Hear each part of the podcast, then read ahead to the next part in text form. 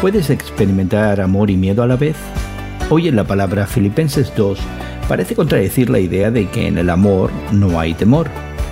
Y es que Pablo insta a sus lectores a trabajar en su salvación con temor y temblor. Interesantemente se nos presenta por un lado al temor y por otro al temblor. Pero ¿cuál sería la diferencia entre esos dos tipos de miedo? La diferencia es el miedo al castigo.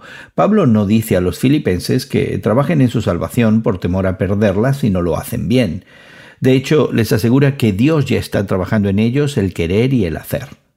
Aquí más bien está hablando de una salvación que puede describirse como una conciencia reverente y alerta ante la presencia santa de Dios. Para ayudarlos a entender eso, Pablo les enviaba a Epafrodito, quien ya era conocido por los filipenses.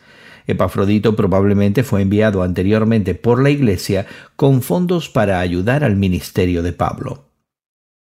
Trabajar en nuestra salvación es el proceso que Dios usa para ayudarnos a comprender plenamente la realidad de una salvación que Jesucristo ya ha logrado por nosotros.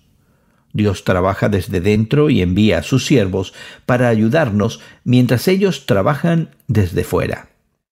Un miedo equivocado puede ser tan paralizante para el crecimiento espiritual como lo puede ser la despreocupación o la complacencia. No te quedes paralizado por el miedo. Acércate a Dios con una conciencia reverente ante su presencia.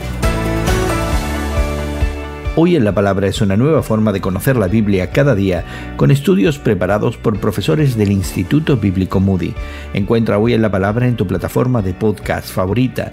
Más información en hoyenlapalabra.org.